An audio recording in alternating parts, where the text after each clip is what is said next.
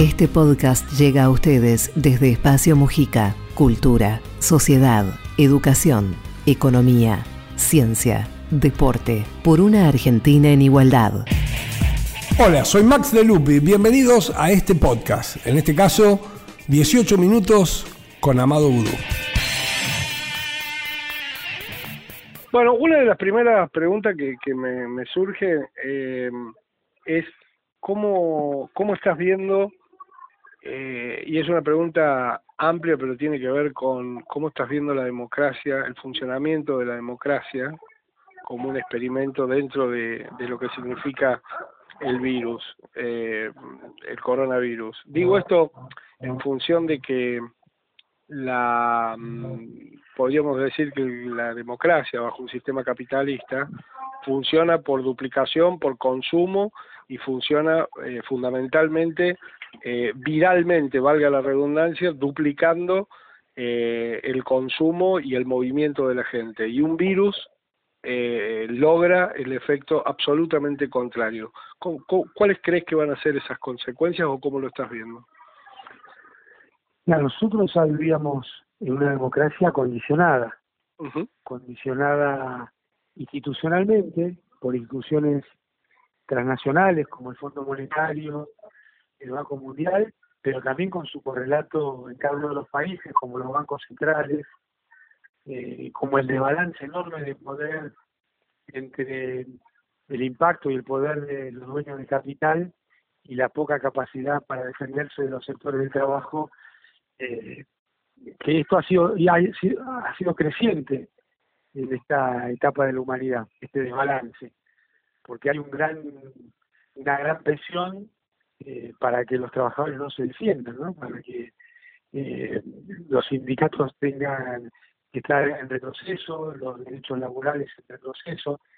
Así que ya venía siendo una democracia condicionada, donde la formalidad del voto cada dos años y la posibilidad de elegir eh, representantes no conforma de por sí una sociedad democrática, sino que simplemente le da una de las de los extremos que requiere una sociedad democrática. Ahora, a esto hay que agregar en los últimos 15 años aproximadamente eh, lo que algunos denominan la economía la sociedad de control, donde los eh, sistemas informáticos, las mal llamadas redes sociales y demás, se han convertido en un mecanismo de control social donde muchísimas personas vuelcan sus datos en forma gratuita e inocente para que después sean utilizados tanto por el sistema capitalista comercial para trabajarlos y, utilizarlos, como por eh, sistemas de inteligencia.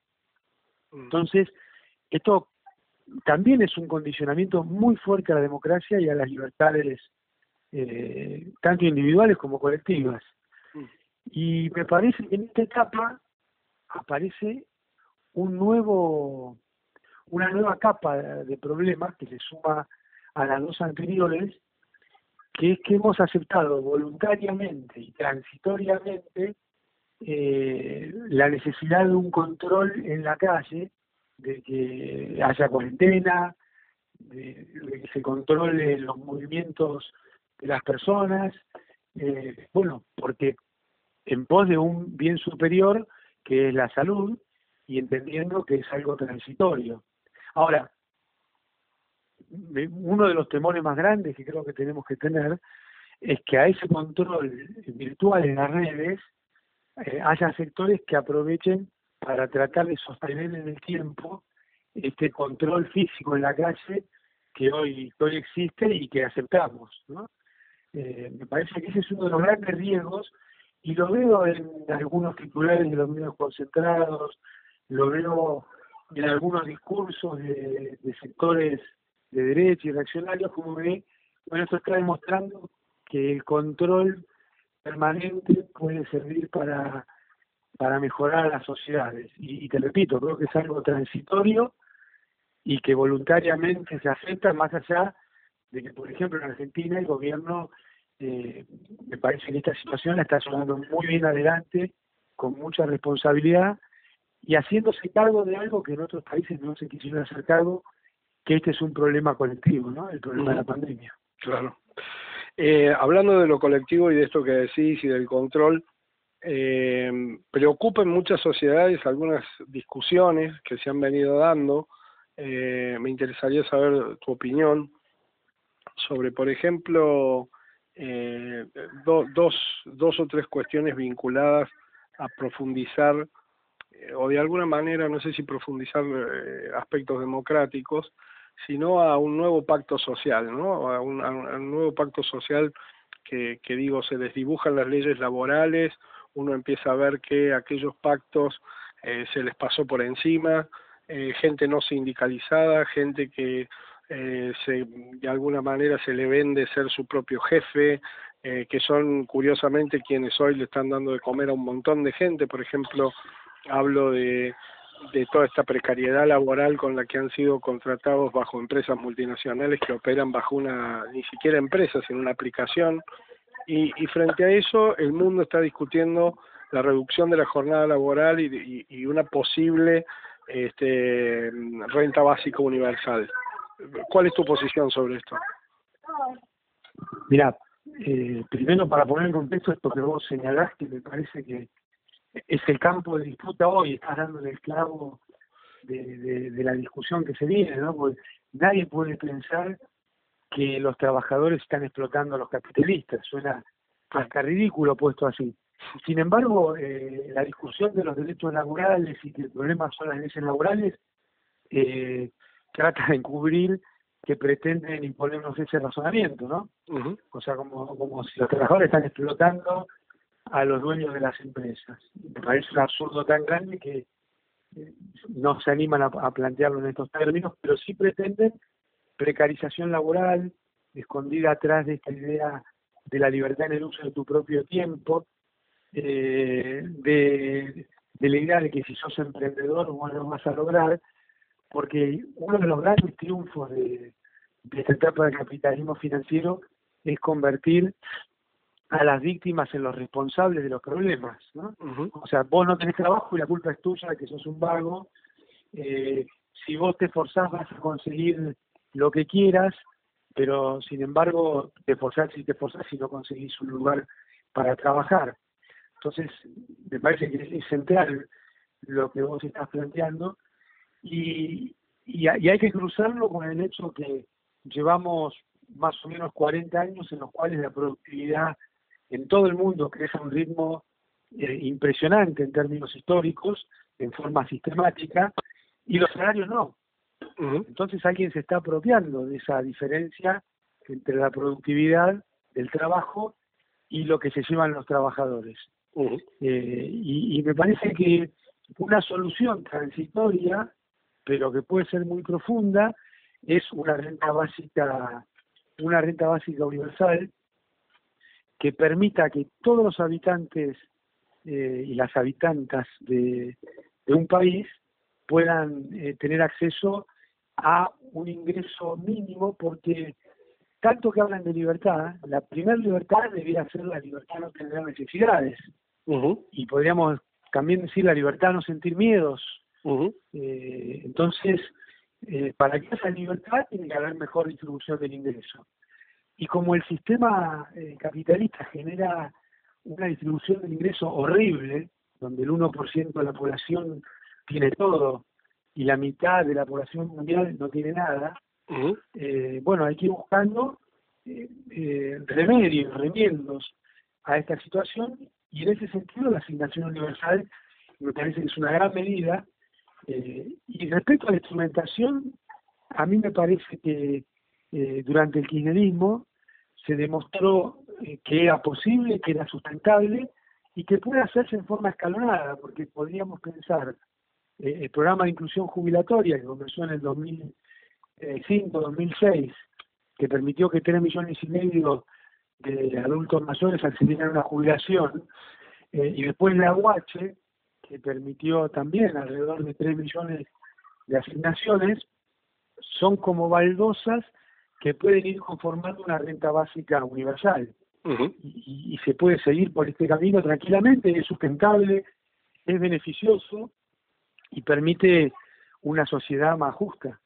Eh, te quería hacer una pregunta ahí porque el, el proceso de, por ejemplo, la jubilación de ama de casa o la UH fue un proceso también cultural eh, que costó muchísimo, eh, que inclusive costó a muchos funcionarios, entre otros a vos, este, consecuencias eh, de, persecución, de estigmatización, cárcel y, un montón de, cosas que son de conocimiento público y que fueron este, fuertemente enfrentadas todas estas cosas por los medios hegemónicos y las empresas. Y te quería preguntar si vos crees que discutir una renta básica universal en este momento con el coronavirus con el coronavirus es más propicio que en otros momentos. Digo, es un momento histórico para plantearlo como lo está haciendo, por ejemplo, Noruega, España, bueno, hay, la comunidad vasca, hay, hay muchos que están discutiendo hoy eh, esta distribución. Y por supuesto tienen del otro lado casi los mismos argumentos que tenían en contra de la asignación de la, de, de la asignación básica universal y de eh, la jubilación de ama de casa. ¿Cómo, ves el proceso histórico para una para una discusión de este tipo en el campo cultural de la, y en el campo de la disputa de ideas, no? Sí, eh, claramente lo que vos señalás respecto a, a, que el capital va a enfrentar estas ideas, no te quepa la menor duda, ¿no? no, no, no van, van, a tratar de no ceder nada eh, en ningún contexto histórico. Por eso okay. creo que siempre es, es, necesario plantear estas cosas. Lo que sí es cierto, que vos eh, me parece un poco más por ese camino, es que para la mayoría de la sociedad es un momento más propicio para interpretar estas medidas, para hacer propias. El rol del Estado. Para entender el rol, de, sobre todo para entender el rol del Estado. Eso claro. tal cual me parece eh, muy importante. Por eso cuando Cristina planteaba que las medidas eh, que se toman tienen que tener tres características, ser política, económica y culturalmente impactantes, eh, me parece que es lo que hay que buscar, porque vos fijate, pasó el macrismo en Argentina, ¿no? es peor que Atila y los unos. Sin embargo, nadie se atreve a decir que había que sacar la asignación universal. Ni ellos que lo pensaban se atrevieron a hacerlo. Y, y el programa jubilatorio lo deformaron y, y, lo debilitaron, pero tampoco lo pudieron sacar. Eh, entonces, eh, me parece que es un momento propicio para avanzar en todas estas medidas que van a ser beneficiosas para el conjunto de la sociedad, porque yo le, me gustaría hablar con las clases medias de estos temas, si cuando se tomaron estas medidas en sus empresas, en sus comercios, les fue mejor. ¿Es cierto? Si, si a los profesionales de las distintas actividades no les fue mejor. Yo creo que cuando la distribución del ingreso mejora, le va mejor al conjunto de la sociedad y un poquito, un poquito peor a aquellos que siempre se llenan los bolsillos. Un poco la teoría de Dolina que dice que si el que vende zapatos vende zapatos puede comprar helados, digamos. Claro, claro. Bueno, pero vos fíjate que eh, Ford no era un socialista utópico ni un Ni un admirador de Lenin. claro. ninguna de las dos versiones eh, definía el sistema industrialista como el sistema en el cual se pueden hacer los mejores productos pagando los mejores salarios. Claro. Porque lo que necesitaba es una sociedad que compre esos productos. Claro. claro. Entonces, me parece que el capitalismo financiero tergiversó todas estas cuestiones. Uno puede tener mil puntos de disputa con lo que es el Fordismo, pero sin duda que pretendía y, había logrado una distribución del ingreso mucho mejor a la que hay hoy. Eh, te hago la última. En la situación actual, ¿vos crees que esa extorsión de las empresas de si no tengo determinadas características me voy a otro país, que es con lo que han extorsionado a muchísimas a muchísimos gobiernos del mundo, eh, lo cual trae problemas con los trabajadores, con los salarios, con todo lo que significa que una empresa se mueva, eh, si, si vos crees que eso va a cambiar en la relación, o sea, es tan fácil hoy eh, planteado así irse de un país a otro eh, y, y, y, cómo ves esto con las empresas que no pueden irse, por ejemplo, las energéticas. Las empresas de, públicos. ¿Deben, ¿Deben las de servicios públicos seguir siendo privadas en, en el contexto de una profundización real de la democracia? Yo no tengo duda que, que los servicios públicos no pueden estar en manos privadas. Eh, y no, no, digo, no solamente eh, hace falta nacionalizarlas, sino estatizarlas.